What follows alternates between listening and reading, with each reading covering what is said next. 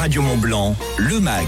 Une heure en direct avec une heure en direct avec eh bien justement deux femmes qui vont nous accompagner. Aujourd'hui, nous allons donc parler eh bien de procréation, de fertilité. Nous allons déjà essayer de déterminer ces mots effectivement et puis les solutions parce que c'est vrai que c'est un droit universel bah, d'avoir une progéniture. Peu importe évidemment la motivation. ça, je vous laisse en conclure avec votre conjoint conjointe. Nous allons donc parler eh bien de vous, les amis. C'est ça la principale mission du mag Radio Mont Blanc. Parler de vous, de votre quotidien, des problématiques de notre temps. Pour cela, je vais être accompagné donc pendant une heure de euh, Marie Paturle tout d'abord, qui est avec moi en studio. Elle est présidente de l'association Parcours PMA et nous. Bonjour Marie. Bonjour. Merci d'être avec nous ce matin. Vous-même, vous avez eu un parcours PMA et vous allez raconter euh, votre histoire dans quelques instants sur Radio Mont Blanc. Et puis également, qui dit PMA dit euh, forcément médicalisé. C'est le M de cet acronyme. Et pour cela, nous serons du côté eh bien du châle avec la responsable du laboratoire d'aide médicalisée à la procréation du centre AMP 74. Elle est biologiste médicale, Béatrice Dorfin. Bonjour Béatrice. Bonjour. Merci d'être avec nous toutes deux. On va commencer euh, donc directement avec eh bien ce constat la euh, fertilité est en baisse. Docteur, pouvez-vous nous éclairer le pourquoi du comment? Alors effectivement, la santé reproductive masculine est une préoccupation euh, mondiale. Elle n'est pas une spécificité locale ni nationale. De nombreuses études ont pu documenter qu'il y avait une baisse globale de cette santé reproductive et notamment sur la partie masculine, puisqu'on a des données qui remontent aux années 70 et qui peuvent effectivement bien documenter qu'il y a une baisse de la concentration sur ces spermatozoïdes, une baisse de leur vigueur, de leur mobilité et plus d'anomalies sur leur aspect, leur morphologie, donc leur pouvoir fécondant. Oui, la concentration de spermatozoïdes dans le sperme a diminué de 50% chez les hommes dans les pays industrialisés entre 73 et 2011 selon la dernière euh, statistique. Et cette infertilité, docteur, elle continue de régresser chaque année en plus. On peut le voir à coup de 0,3 et 0,4. Oui, effectivement, nous, on suit le guide de l'Organisation mondiale de la santé et on réévalue nos références, nos valeurs euh, de normes hautes et basses en fonction de ces guides qui sont édités tous les 5-10 ans. La dernière édition date de 2021 et c'est la sixième édition. Et effectivement, à chaque fois, il y a une baisse sur ces valeurs de référence que vous pouvez voir apparaître sur les comptes rendus d'analyse. Ça reste des valeurs élevées, mais effectivement, il y a une baisse chaque année de cette santé reproductive. Et puis, euh, disons-le clairement aussi, euh, aujourd'hui, on sait que bah, beaucoup de femmes ont des carrières, donc nécessairement, le recul de l'âge à la maternité euh, y est pour beaucoup chez la femme, par exemple. Oui, effectivement, on peut pas parler de santé reproductive en parlant que des paramètres spermatiques, donc masculins, puisqu'effectivement, il faut effectivement euh, prendre en compte les paramètres féminins. Et il y a de multiples raisons. Il y a des projets parentaux plus tardifs. Euh, effectivement, il y a probablement des modes de vie qui sont incriminés, plus sédentaires. Euh, des fortes stress également des expositions à des facteurs toxiques qui doivent participer à cette infertilité plus prégnante l'obésité, la sédentarité, la pollution. Hein. On, connaît évidemment les perturbateurs endocriniens. Porter son téléphone portable dans sa poche, ça évidemment c'est euh, fortement euh, déconseillé. Est-ce alarmant, docteur, justement, de voir cette fertilité reculer? Pour l'instant, les valeurs restent élevées sur ces critères-là qui sont tangibles. Euh, il est très difficile de conclure complètement. Et c'est vrai que ce qui est important à faire passer comme message, c'est qu'il y a des choses sur lesquelles on peut agir, notamment sur notre façon d'approcher la santé reproductive, l'information qui est à donner au niveau des gens, peut-être sur le fait de ne pas trop tarder les projets de parentalité, mais également sur euh, son mode de vie et sur l'exposition à des facteurs toxiques. Tout à fait. Euh, pour cela, évidemment, donc, euh quand on essaye, quand donc est considéré comme infertilité pardon euh, de la part de l'OMS et lorsque l'on a fait un an de rapport euh, sexuel non protégé et que ça n'a pas donc marché euh, vous Docteur, vous conseillez, par exemple, à toutes nos auditrices, auditeurs qui ont un projet parental dans ces prochains mois, à partir de quand il faut commencer à s'alarmer et peut-être recourir à, une consultation auprès d'un gynécologue et bien sûr après à vos services? On, parle d'infertilité quand il n'y a pas de conception avec des rapports sexuels ciblés au moment de l'ovulation au bout de deux années. Et donc c'est là qu'effectivement il est recommandé de d'aller explorer cette infertilité et ne pas oublier le versant masculin parce qu'on a parfois tendance effectivement à ne pas explorer l'homme et à se concentrer sur la femme. Donc c'est très important d'aller explorer les deux membres euh, du couple. On comprend bien. En plus, on rappelle quand même que euh, même en, ciblant ces relations sexuelles, c'est-à-dire qu'on a tous l'image en tête de la femme qui dit c'est maintenant qu'il faut y aller et pas avant, pas après. Et même quand on, on essaie d'avoir tous les feux au vert, il n'y a qu'une chance sur quatre que la procréation entre guillemets naturelle matche.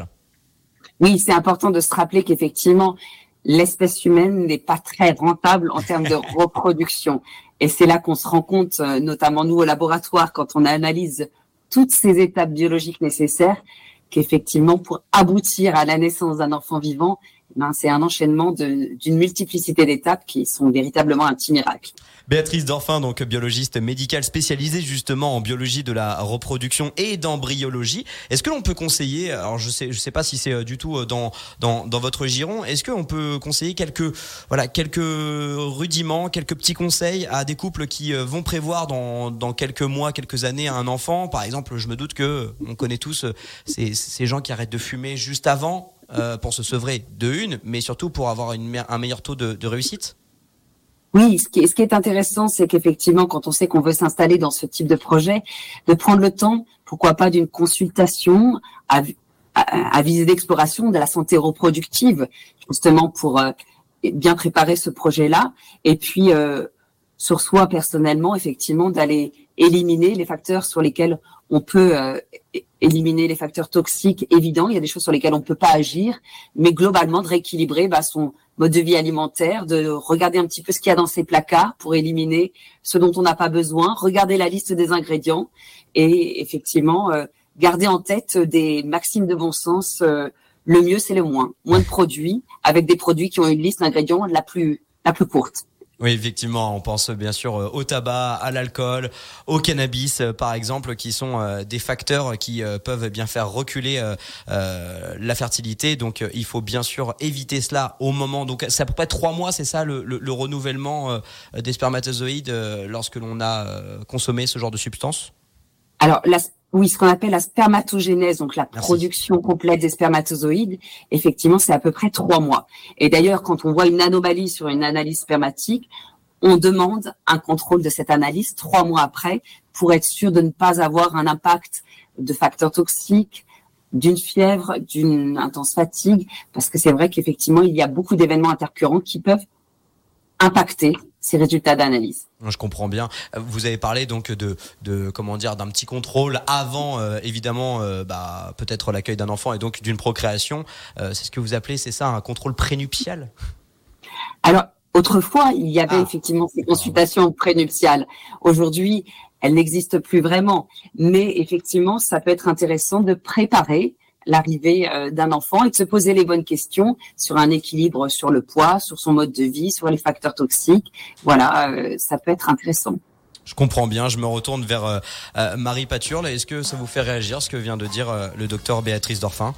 Je pense que c'est intéressant euh, effectivement d'avoir cette euh, cette vision de, de peut-être euh, cette consultation un peu pour vérifier si tous les tous les facteurs sont sont alignés, ce qui permet aussi peut-être d'être dans une bonne dynamique pour pour pour entamer un, parcours pour pouvoir avoir des enfants naturellement. Bien sûr, et puis anticiper si jamais il peut y avoir voilà on n'est jamais à l'abri euh, qu'il y a un petit pépin, et bah au moins on le sait et on n'attend pas deux ans de tentative peut-être, et du coup on anticipe. Exactement. On perd un peu moins de temps. Ça, permet de, voir s'il y a peut-être une petite chose qui peut, qui peut vite être réglée, effectivement. On parlait euh, tout à l'heure de l'âge euh, de, de, l'âge aujourd'hui pour les, les, couples. Il faut savoir que dans les années 60-70, en moyenne, on avait un enfant à l'âge de 24 ans. Aujourd'hui, effectivement, à 24 ans, on est souvent encore dans ses études. Je pense que tout le monde s'imagine aujourd'hui à 24 ans avoir un enfant, même s'il y en a encore quelques-uns.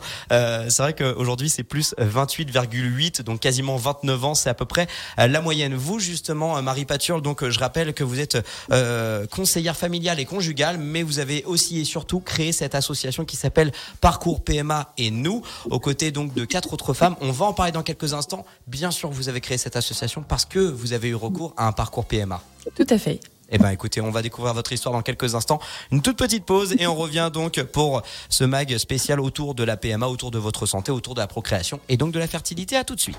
Le Magra du Mont Blanc en direct jusqu'à 11h avec vous évidemment comme chaque mercredi. On parle de vous, on parle eh bien de, de vos enfants, de vos futurs enfants et peut-être eh ben ça arrive des fois, ça ne se passe pas comme prévu. Heureusement pour ça, il y a eh bien des solutions. Heureusement, nous sommes dans un beau pays qui est la France avec notamment des remboursements d'Amélie.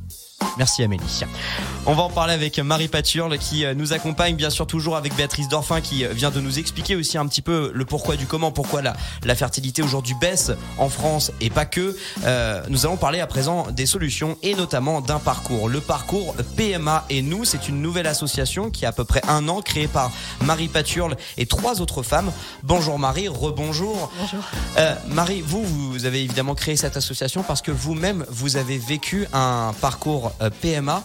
Euh, à partir de quel moment vous vous êtes dit avec votre conjoint, on va peut-être devoir avoir recours à la science? Alors, on se l'est dit assez rapidement euh, parce que euh, médicalement euh, parlant, j'ai constaté qu'il y avait un problème et que ça m'a amené à consulter rapidement pour vérifier d'où venait ce problème. Donc avant les deux ans que avant les deux- préconisait avant les deux ans. Béatrice? Effectivement, j'ai pas, j'ai pas tardé à, à réagir. Voilà. Bon, ça c'est tout personnel, hein, c'est une histoire parmi d'autres, mais euh, euh, ce qui m'a amené effectivement à consulter euh, rapidement et, et à la suite de cette, euh, cette consultation, on a constaté qu'il y avait effectivement un, problème au niveau de mes ovaires. Mhm. Voilà, ça, ça a démarré de, de cette manière et euh, euh, la personne que j'avais rencontrée, le gynécologue qui me suivait à ce moment-là, euh, m'a euh, rapidement accompagnée autour de la, autour d'une assistance à la, à la procréation euh, assistée euh, médicalement. Donc la fameuse PMA, des fois on voit sous un autre acronyme qui est AMP. Psychologiquement, comment ça se passe? C'est-à-dire qu'on veut faire un enfant, déjà, c'est déjà une grosse décision dans un couple, on est tous d'accord là-dessus. On a l'impression qu'on sort les cotillons et, et tout l'orchestre qui va avec. Et quand on voit que ça ne marche pas naturellement, comment on se sent Comment on se sent en tant que femme, en tant qu'homme, en tant que couple? Euh, tout personnellement, je dirais que moi, ce qui, ce qui m'a animée à ce moment-là, c'est surtout euh, de l'angoisse et de l'inquiétude de me dire euh, il y a quelque chose qui fonctionne pas. Et pourquoi ça fonctionne pas? D'essayer de comprendre pourquoi ça ne fonctionnait pas. Euh, à partir du moment où j'ai rencontré euh, ce médecin et qu'il m'a expliqué que ça venait de mes ovaires, j'avais au moins déjà une explication euh, de d'où venait le problème. Et après, je suis plutôt restée sur l'idée de ah, il y a quand même un problème. Euh, donc euh, je pense qu'au début, quand on découvre euh, la difficulté, on, peut rester sur, cette, euh, sur, ce, sur, sur, sur le problème et penser au problème, euh, d'où ça vient. Voilà, donc euh, ça peut aussi être source d'angoisse. Ça, suit un peu comme dans toute difficulté dans la vie, que ce soit pour le deuil, pour un licenciement, ça, suit un peu la courbe du changement au final. Le choc, le déni, la colère, la peur, la tristesse, et après on commence seulement à remonter la pente avec l'acceptation, le pardon, et puis euh, surtout on va de l'avant.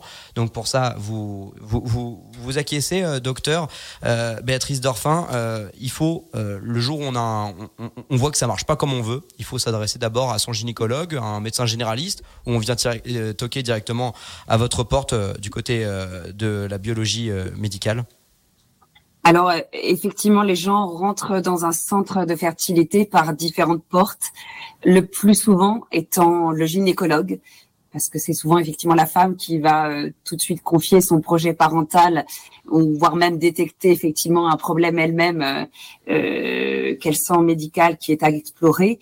Bien évidemment que les deux ans préconisés avant d'aller consulter sont dépendants de l'histoire de chacun et dépendant de l'âge aussi, puisqu'on va s'inquiéter un peu plus rapidement et à raison euh, au-delà de 37 ans.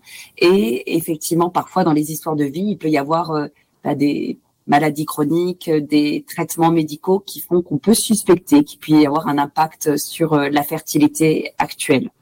On comprend. Et c'est vrai que Marie l'a bien dit, quand on sait qu'il y a un problème, à la fois ça aide à se dire, bah, on va s'attaquer à ce problème-là, justement, on va mettre en place quelque chose, et en même temps, on reste sur une étiquette avec un problème. Donc, c'est pas toujours évident. Et donc, pour répondre à votre question, parfois, effectivement, on a le médecin généraliste qui nous adresse euh, des hommes ou des femmes pour des analyses d'exploration du diagnostic d'infertilité. Et parfois, effectivement, on est amené à préconiser, à donner des conseils sur l'explication, l'interprétation de ces résultats d'analyse pour pouvoir orienter les patients sur des experts, sur des praticiens qui pourront prendre en charge leurs euh, leurs difficultés. Marie, euh, je, me, je, me, retourne vers vous euh, parce que vous avez donc vécu ce parcours PMA. On parlait à l'instant de, de, psychologie euh, et de mental. on reste des animaux. comment, je sais pas, est-ce qu'il peut y avoir des problèmes chez l'homme qui se sent un peu moins viril à, tort bien évidemment, ou femme se dire je suis une femme, je dois ou je veux être maman et je n'y arrive pas. Est-ce que ça, ça, ça, ça, ça, ça, ça a fracturé votre morale justement? Ah oui, complètement. Oui, oui, tout à fait. Ça, si je peux euh, euh, faire part de mon expérience toute personnelle, hein, c'est, c'est, ce sujet m'a, m'a, m'a tellement euh, touché que c'est devenu, c'est devenu obsessionnel. Je pensais plus qu'à ça. ça. ça. prenait toute la, toute la place. C'est-à-dire que ce qui était devenu ma priorité numéro un, c'était de résoudre ce problème. Ce problème étant que mon corps ne fonctionnait pas et que je n'arrivais pas à atteindre ce que, ce que je souhaitais. Et je pense que cette, cette quête-là, elle était euh, encore plus euh, présente chez moi que chez mon conjoint, euh, qui était plus un peu plus détaché, lui, par rapport à cette, à cette démarche-là. Peut-être il se protégeait aussi?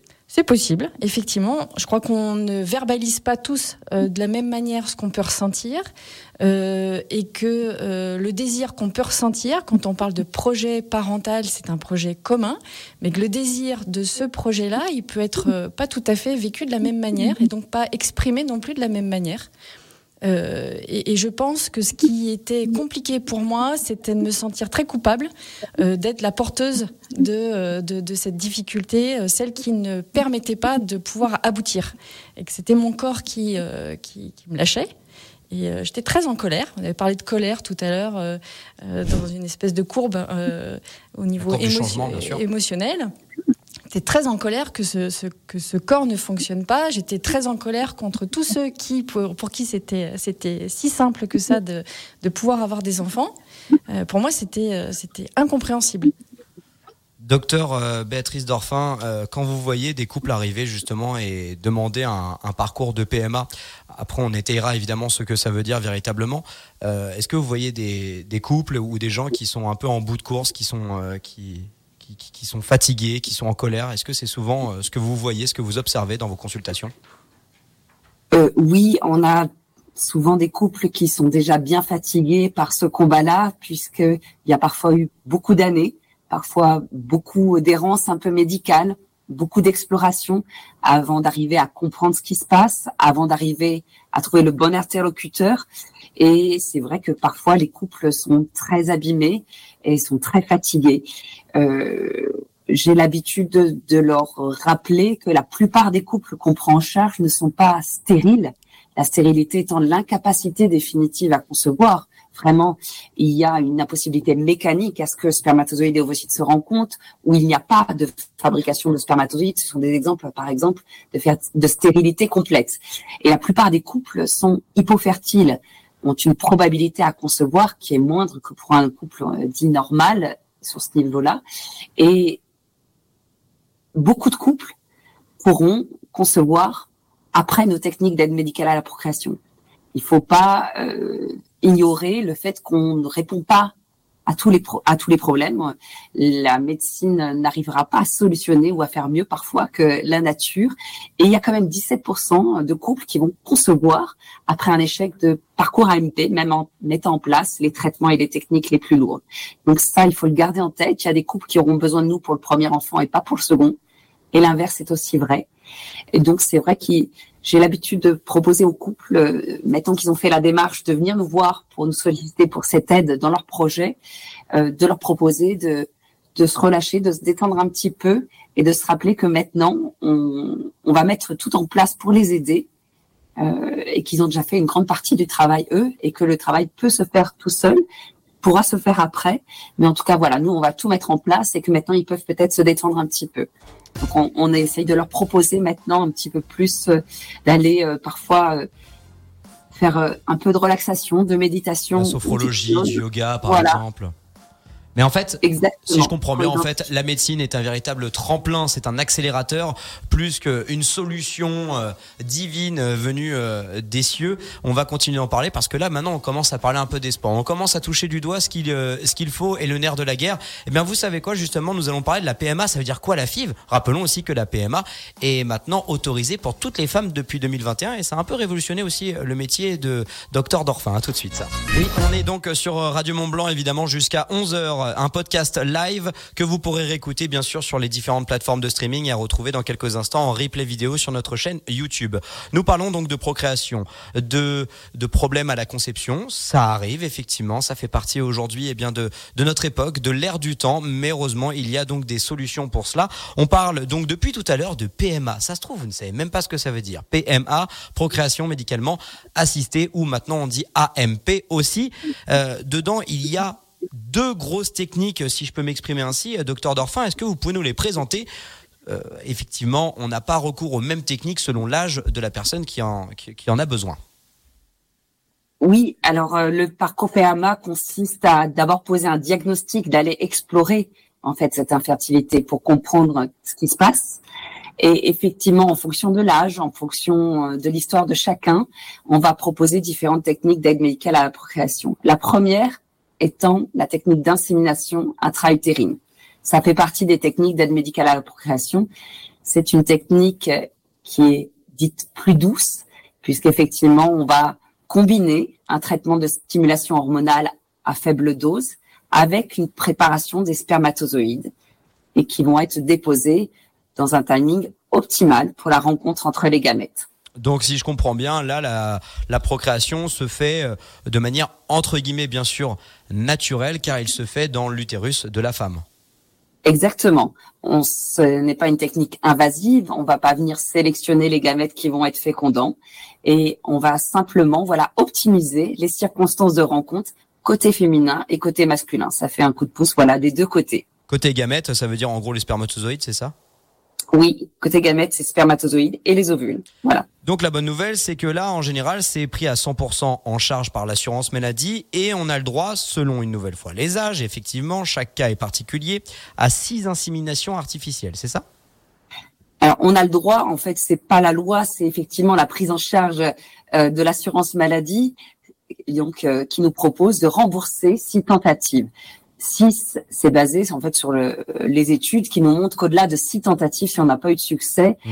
il y a peu de chances que cette technique nous permette d'aboutir à la naissance d'un enfant vivant. Donc, il est temps de discuter à ce moment-là de la fécondation in vitro. Et justement, nous y voilà, la fécondation in vitro. Kézako. La fécondation in vitro, c'est un traitement hormonal également, mais cette fois-ci à forte dose. Donc les injections d'hormones, puisque c'est sous forme injectable, vont permettre de booster les ovaires.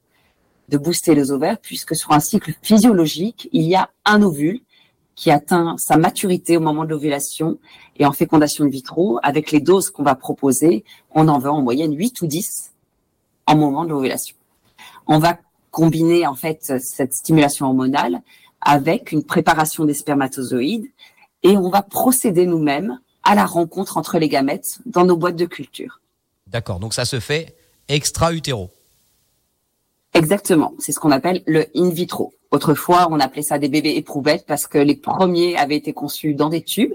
Aujourd'hui, ce sont dans des petites boîtes de culture. Donc cette prise en charge, voilà, nécessite un traitement hormonal à forte dose, une chirurgie, puisqu'effectivement les ovules vont être récupérés au bloc opératoire au niveau des ovaires, et une anesthésie du coup pour faire ce geste. Donc là, c'est pris en charge à 100% une nouvelle fois par l'assurance maladie à 4 FIV. Euh, on a un taux de réussite de combien à peu près, docteur? Aujourd'hui, on est à peu près à 35% de grossesse par transfert d'embryon. Mais il faut tenir compte aussi de toutes les chances qu'on arrive à obtenir par tentative de fécondation in vitro, puisqu'il n'est pas rare, il y a à peu près 50% des tentatives qui vont nous permettre également de congeler des embryons dits surnuméraires qui n'auront pas été replacés en frais, mais qui permettent de retenter une grossesse sur cette même tentative sans repasser par le traitement hormonal à forte dose, la chirurgie et l'anesthésie. Donc les quatre tentatives remboursées par la sécurité sociale sont quatre essais de traitement hormonal à forte dose et quatre tentatives par projet parental. Ah, si on a la chance d'arriver à vous aider à avoir un, un enfant, euh, on a le droit à nouveau de vous reproposer tout le parcours si vous le souhaitez. Vous avez le droit de rejouer. On a compris, le compteur retombe à zéro. Vous, Marie Paturle, donc euh, fondatrice et directrice de l'association Parcours PMA, et nous, on va en parler évidemment de cette association euh, qui fait du bien parce qu'on parlait tout à l'heure la somatisation, ne voir qu'un seul objectif, s'oublier, se laisser décrépir parce qu'en fait, on veut juste qu'une seule chose, c'est créer un foyer et une famille. On va en parler dans quelques instants. Vous, vous avez bien sûr vécu un parcours PMA. Euh, en, en, en substance, comment ça s'est passé? Pour vous Est-ce que ça a été concluant le parcours, il a été assez long. Alors, ce que vient d'expliquer euh, le docteur Dorfan était euh, ce que, exactement ce que j'ai expérimenté, c'est-à-dire que j'ai, euh, on a démarré par des inséminations, plusieurs qui ont, qui n'ont pas fonctionné, jusqu'à également essayer la FIV, qui n'a pas non plus fonctionné. Quelle tentative là aussi? Euh, non. Alors, euh, on, a, on a essayé deux fois. Euh, deux fois, les FIV n'ont pas fonctionné. Euh, et ce qu'il faut savoir, c'est que ça a pris du temps. Donc, ça s'est étalé au niveau du temps. Donc, entre le moment où on a démarré des traitements et le moment où on a pris la décision d'arrêter les traitements, ça s'est écoulé pratiquement cinq ans. Voilà, donc euh, au bout d'un de, de, d'un certain nombre d'années, euh, euh, ce que l'état qu'on décrivait tout à l'heure, c'est-à-dire un peu usé. Euh, on... Parce qu'il y a, y, y a quand même il y a une différence entre tenter et avoir le coït et bon en plus le sexe c'est quand même bon pour la santé donc ça fait du bien ça on est complètement d'accord et cette manière de procréer de manière excusez-moi l'expression mais un peu déshumanisée finalement. Donc du coup ça ça doit être lourd à porter c'est-à-dire que ça nous ramène toujours dans dans cette espèce de dynamique hein, dans dans cette dynamique qui est pas très agréable. Tout à fait. C'est un peu avoir des rapports sur commande. Donc c'est aussi difficile de s'en détacher puisqu'il y a cette espèce d'enjeu à chaque fois, cette espèce d'injonction à, à, faire quelque chose pour que ça puisse fonctionner. C'est très difficile de s'en détacher. Et puis il faut faire plein de tests sanguins pour savoir quel sera le bon moment. On a cette épée Damoclès qui, euh, on nous dit, hey, relax, va faire un peu de yoga. C'est pas contre vous, hein, bien sûr, docteur Dorfin, mais euh, c'est normal. Tout, tout, le monde conseille. Euh, c'est bon, essayez de penser à autre chose. Oui, mais enfin, je vous rappelle quand même que tous les deux jours, je vais faire un test sanguin, je vais faire une insémination, enfin c'est ou une, une FIV. C'est quand même pas anodin, je veux dire, sur le moral. C'est ça. Il faut réussir à prendre soin de soi, essayer de se détacher de ce parcours-là, tout en étant en y étant ramené euh, concrètement, euh, perpétuellement finalement. Donc euh, c'est on se sent un peu tiraillé entre les deux les, les, les, deux options qui, qui, se présentent finalement. Je prends soin de moi, j'essaye de, de m'aérer un peu l'esprit, de penser à autre chose, et en même temps, bah, je, tout m'y ramène tout le temps finalement votre parcours de vie est, est assez, euh, assez, assez impressionnant parce que évidemment, quand on a un enfant facilement, bon bah voilà, on, on l'a eu, c'est, c'est facile. Euh, en plus, ça s'est fait encore une nouvelle fois avec un rapport sexuel tout à fait euh, basique, normal. Euh, vous, vous avez donc après choisi l'adoption. Tout à fait. Euh, c'est une autre thématique qui pourrait faire l'occasion d'un mag. Vous avez fait l'adoption et euh, quand on, quand on, quand tout à l'heure, docteur Dorfin parlait donc stérilité ne veut pas dire infertilité. Est-ce que on peut parler de déblocage Derrière, vous avez eu des enfants naturellement? Tout à fait, également. Et pas qu'un. Deux enfants. Rien que ça. Tout à fait. Vous pensez que dans votre tête, ça a changé complètement quelque chose? Ça y est, vous aviez un, un, un début de famille et alors c'est sans doute ce qui a dû se passer. Après, j'ai pas euh, la, la, la, clé de la lecture de tout ça. Je me doute. Mais vous, comment vous l'avez vécu? Moi, euh, ce que je peux partager, c'est que je pense que ce qui m'a beaucoup aidé, c'est euh, le fait d'être arrivé à ce projet familial que je que je que j'attendais avec beaucoup d'impatience. Et euh, à partir du moment où on, on a réussi à, à, pouvoir accueillir un enfant au sein de notre foyer, ça a été je pense effectivement une certaine libération et, euh, ça a dû euh, pouvoir se, se, débloquer à ce moment-là. J'étais plus dans la même dans la même course et dans la même la même quête, sûrement. On a tous des histoires de proches euh, qui ont eu justement recours à une FIV. Euh, la FIV marche ou pas, et derrière, euh, quelques mois après, ils arrivent à, procréer naturellement. C'est des choses que vous observez, vous aussi, docteur Dorfin, auprès, de, auprès des, gens qui viennent toquer à, votre porte? Vous voyez des gens qui arrivent après à, procréer naturellement ou après réussite ou pas d'une FIV? Oui, tout à fait. Euh, c'est vrai qu'il y a certaines prises en charge en infertilité qui sont plus compliquées que d'autres. Il y en a certaines pour lesquelles il y a une cause évidente et mécanique et pour lesquelles on, on voilà, on part sur une prise en charge sur lesquelles on se dit qu'on a de bonnes chances d'aboutir et d'autres cas sur des infertilités dites idiopathiques sur lesquelles il n'y a pas de cause évidente qui sont probablement plus complexes, c'est-à-dire qu'effectivement, il y a des spermatozoïdes, il y a un fonctionnement ovarien qui semble normal, mais la grossesse ne survient pas. Et on sait bien que c'est pas les cas les plus faciles à résoudre pour nous aussi. Et de plus en plus, voilà, on essaye de prendre en compte, de faire une prise en charge globale pour proposer aux gens, voilà, de nous aider à les aider pour optimiser chaque tentative. Et donc c'est vrai que c'est pas évident puisque souvent il y a quand même cette urgence à aboutir dans ce projet parental, dans cette construction d'un foyer. Et en même temps, on voudrait prendre parfois plus le temps d'aller screener un petit peu sur tous les facteurs qui peuvent participer à la fertilité et qui pourraient nous aider à optimiser chacune de ces tentatives. On comprend bien, mais ça me prouve une nouvelle fois que même si euh, les pronostics sont pas bons euh, de base, il y a quand même, bah voilà, des, des chances. Même si on parlait tout à l'heure qu'un rapport sur quatre euh, peut peut matcher alors qu'on est au bon moment, eh bien il faut pas perdre espoir. Pour ça, donc il y a la PMA, la FIV, la FIV, on vient d'en parler. Donc effectivement, après l'insémination, c'est ce qui arrive après. C'est plus lourd, c'est plus conséquent. En plus, on rappelle que voilà faut pas croire euh, ce qu'on on en a pas parlé avec docteur Dorfin mais euh, effectivement c'est pas un supermarché du bébé hein. on n'arrive pas chez vous et on dit euh, je veux créer une famille il y a quand même tout un toute une analyse avec un conseil avec vos confrères. Vous regardez quand même les dossiers. Oui tout à fait effectivement. Euh, si la loi euh, voilà, autorise maintenant euh, une ouverture plus importante sur les prises en charge qu'on peut proposer. On n'est pas là, nous, pour donner l'autorisation ou pas d'avoir un enfant. Néanmoins, ça ne veut pas dire qu'il n'y a pas tout un parcours qui est défini par un guide de bonne pratique et par la loi, donc avec un certain nombre de praticiens à rencontrer spécialisés. Et effectivement, euh, nous, dans notre équipe, par exemple, on se réunit chaque semaine pour discuter de chaque dossier médical et pour valider ensemble une prise en charge et une technique la plus optimale à proposer qui, on pense, voilà, apportera le plus de chance dans ce couple-là.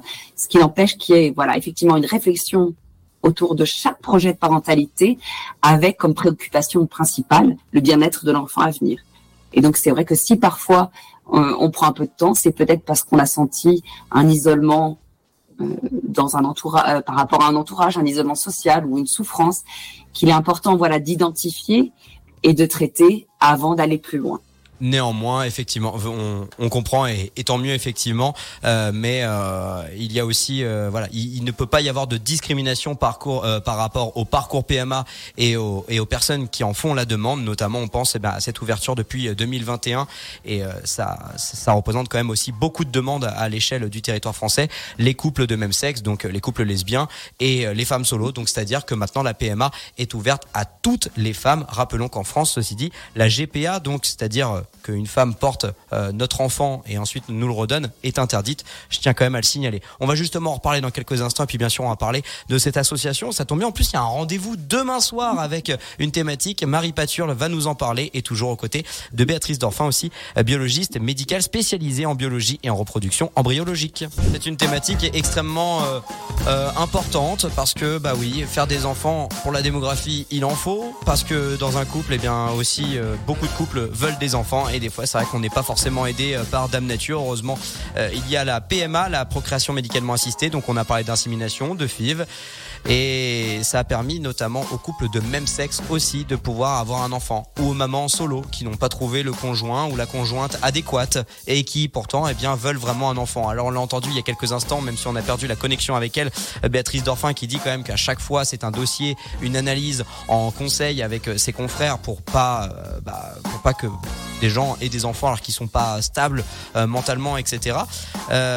mais ça a vraiment, vraiment révolutionné en tout cas leur métier parce qu'il faut savoir que depuis l'ouverture en 2021 à cette euh, PMA, procréation médicalement assistée, eh bien, les demandes, bien sûr, ont explosé. Vous vous en doutez bien.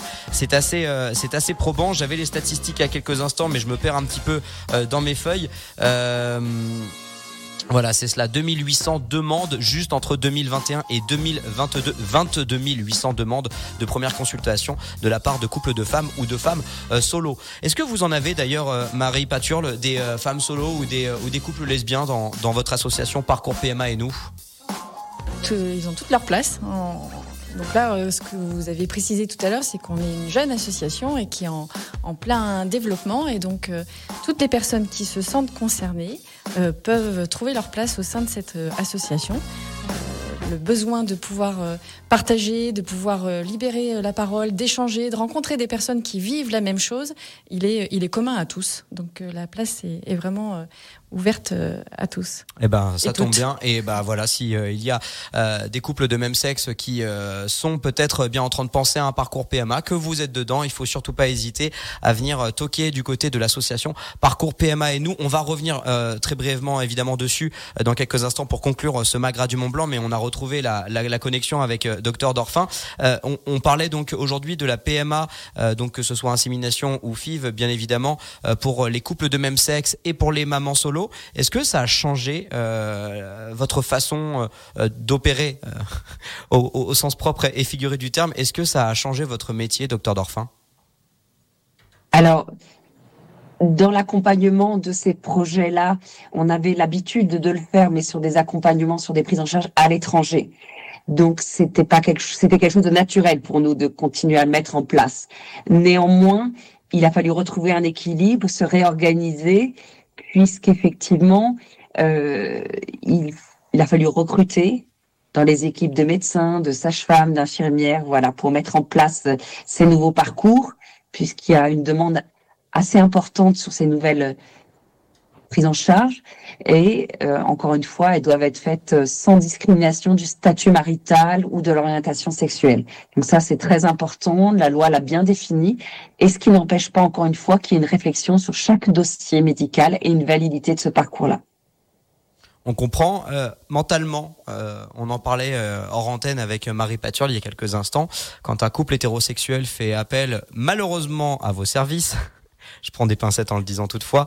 Euh, souvent, le couple hétérosexuel est un peu au bout, euh, comme vous l'avez très bien dit tout à l'heure, fatigué. Vous êtes le dernier recours techniquement.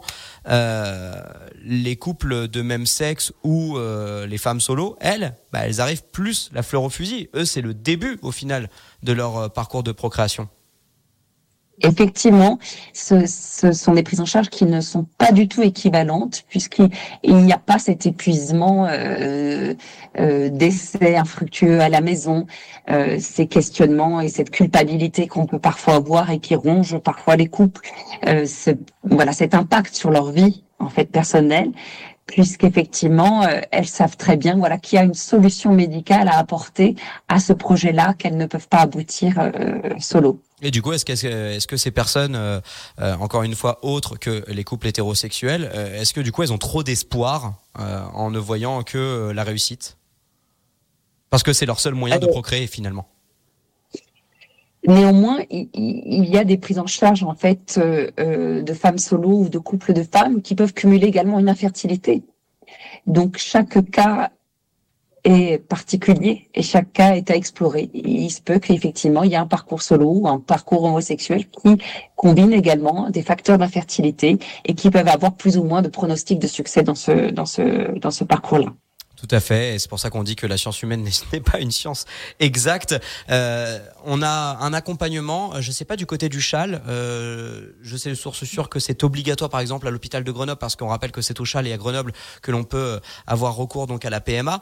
Euh, certains est obligatoire pour un suivi euh, psychologique. Est-ce que ça l'est également du côté du centre hospitalier Alpes-Léman?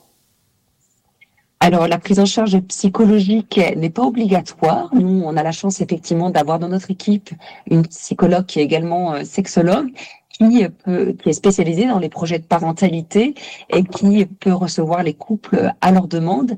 Néanmoins, quand il y a des projets euh, solo ou de couples homosexuels ou des projets de dons de sperme, donc les couples doivent solliciter les SECOS, les centres de conservation et d'études du sperme et des ovocytes, et donc soit le, au niveau du CHU de Grenoble, soit au niveau du CHU de Lyon, pour avoir à disponibilité des paillettes de spermatozoïdes, de donneurs. Et dans ce cadre-là, c'est une obligation légale. Il y a une rencontre qui est faite avec un psychologue. D'accord. Et vous, Marie Paturle, vous avez eu recours justement à ces psychologues, à cet accompagnement, ou c'est, je, me fais volontairement l'avocat du diable, c'est que vous avez, vous avez trouvé que l'accompagnement était, était euh, trop, euh, trop dans ce domaine médical que vous avez créé justement votre association qui accompagne aujourd'hui les couples de Haute-Savoie dans le parcours PMA, par, parcours PMA et nous. Effectivement, donc euh, le projet de cette association, ce qu'elle ce qu'elle porte, c'est de pouvoir euh, euh permettre aux, personnes qui le souhaitent, qui vivent ce parcours, d'avoir un espace d'échange, d'écoute, de soutien en dehors un peu du monde médical, pour sortir du monde médical, pour, pour pouvoir euh, euh, échanger, partager, mais aussi pour les mettre en lien avec des professionnels qui pourraient les, les, accompagner, que ce soit des sophrologues, des réflexologues, des acupuncteurs, des choses qui, qui, peuvent aussi leur apporter ce dont on parlait tout à l'heure, un peu de bien-être pour, se, pour se détacher un petit peu aussi de ce parcours et s'évader un peu de ce parcours. Euh, et donc cette association, elle a, euh, elle, elle vient en complément un peu du, du, du domaine médical. Euh, donc c'est une proposition qui, qui, qui vient en plus. Donc elle est en corrélation, mais c'est quand même un petit peu pour se décorréler de tout ce, ce cette entre guillemets en une nouvelle fois, je mets, je mets beaucoup de guillemets décidément dans dans, dans cette émission de d'une procréation donc un peu déshumanisée parce que bah effectivement être toujours dans le domaine médical, ça nous rappelle toujours qu'on est dans l'échec. Enfin dans, dans, la dynamique mentale dont on avait parlé tout à l'heure, par exemple. Tout à fait. Oui.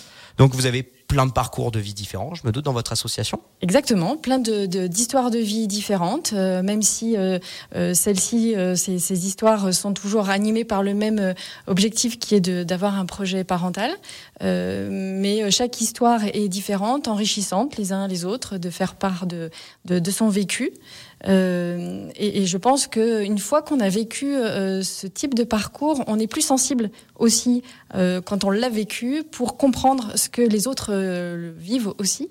Euh, et c'était ce qui, ce qui a motivé aussi cette association, c'est que l'ensemble des bénévoles qui sont euh, à l'origine de cette association ont toutes vécu des parcours de PMA. Donc il y a cette, cette reconnaissance, cette, cet écho qui fait qu'on on est plus sensible sûrement à, à, ce, à ce parcours. Donc euh, il peut y avoir, il y a des hommes et des femmes qui viennent intervenir, bien sûr. Bien les, sûr, les, la, accompagnants. place, euh... la place des hommes est aussi très importante. Euh, ce qu'on expliquait aussi euh, tout à l'heure, c'est que ils ont aussi euh, la possibilité de pouvoir s'exprimer. C'est pas toujours le cas dans la société de pouvoir.